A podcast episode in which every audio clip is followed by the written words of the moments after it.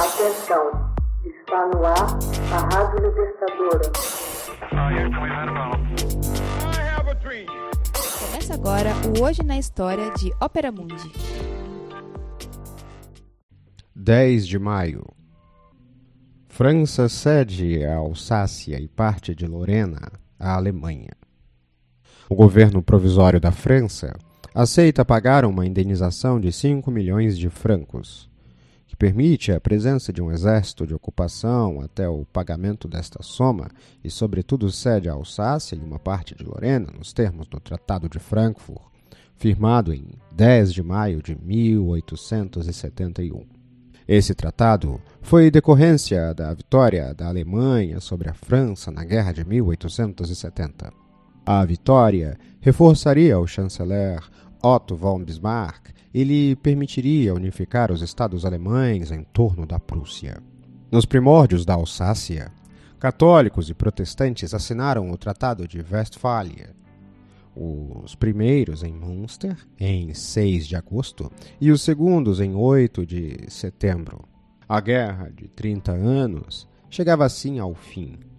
França obteve uma parte da Alsácia, Suécia e Alemanha adquiriram igualmente parte de seu território.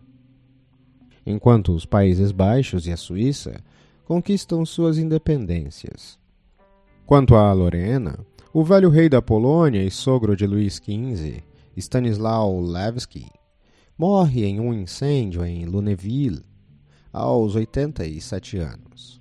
De acordo com os tratados assinados com o rei da França em 23 de fevereiro de 1766, suas possessões de Lorena e de Bar tornam-se francesas. Stanislau havia adquirido os ducados de Lorena e de Bar como renda vitalícia. No dia 13 de julho de 1870, em seguida ao seu encontro com o embaixador da França, Benedict, a propósito da sucessão do trono da Espanha, o rei da Prússia, Guilherme I, relata o encontro ao primeiro-ministro Otto von Bismarck. O rei lhe envia um telegrama informando que não mais irá respaldar a candidatura de seu primo, o príncipe Leopoldo, ao trono da Espanha. A partir do recebimento da mensagem, Bismarck avalia que o rei agira por fraqueza distorce o despacho real, dando-lhe um tom belicista. Escreveu que o rei recusou ver o embaixador da França e que lhe fez ver que nada mais há para lhe comunicar. A França, insultada pelo despacho, declararia guerra à Prússia em 19 de julho.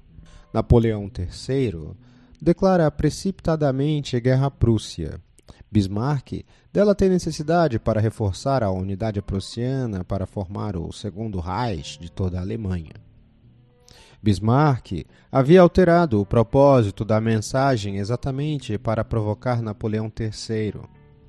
Este, longe de possuir a clarividência de seu tio, reagiu bruscamente quando seu exército não estava pronto para a guerra.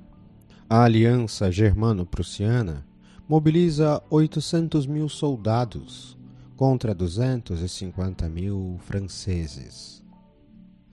A contenda franco-prussiana seria expedida em um mês e meio e os exércitos prussianos capturariam Napoleão III em Sedan e marchariam sobre Roma. O exército dos príncipes da Prússia e da Saxônia cercam Sedan uma parte do exército francês que tentara reforçar suas tropas em Banzin e Metz é obrigado a se retrair.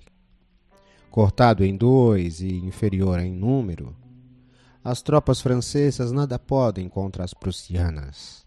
Napoleão III, presente na cidade, capitula e é feito prisioneiro. Em Paris, a Assembleia Nacional proclamaria então o fim do Império e o nascimento da Terceira República, três anos mais tarde. O imperador se exilaria na Inglaterra, onde morreria. Em 19 de setembro de 1970, a capital Paris é cercada pelas tropas prussianas.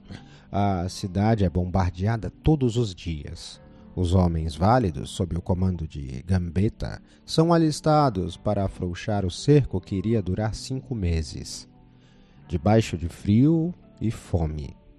Malgrado as diversas tentativas de fuga dos parisienses, é verdade, a França acaba capitulando em 18 de janeiro de 1871. Ainda que a guerra franco-prussiana não tivesse encerrada, os representantes dos estados germânicos se reuniram na galeria de espelhos do Castelo de Versalhes e proclamaram o Império Alemão, o Segundo Reich. O rei da Prússia, Guilherme, torna-se o novo imperador sob o nome de Guilherme I. O Império Germânico se compunha então da Prússia, da Bavária, de Wittenberg, da Saxônia e uma unidade política da Alemanha então conquistada. A unidade política da Alemanha é assim conquistada. O armistício seria assinado dez dias mais tarde no mesmo local.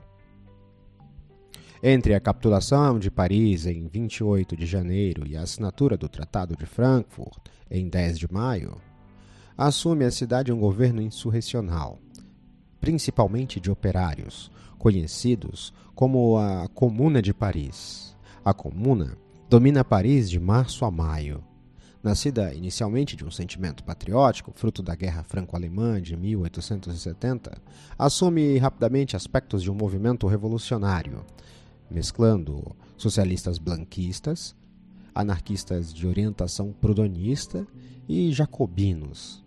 Aspirava uma república baseada na igualdade social, Todavia, por falta de consenso, de tempo, de meios materiais e bélicos, mas também porque deveria confrontar-se com o governo instalado em Versalhes, viu-se finalmente derrotada. Hoje na História. Texto original Max Altman. Edição Laila Manuelle. Narração e adaptação José Igor. Você já fez uma assinatura solidária de Opera Mundi? Fortaleça a imprensa independente Acesse www.operamundi.com.br/apoio. São muitas opções. Você também pode fazer um Pix usando a chave apoie.operamundi.com.br. Obrigada!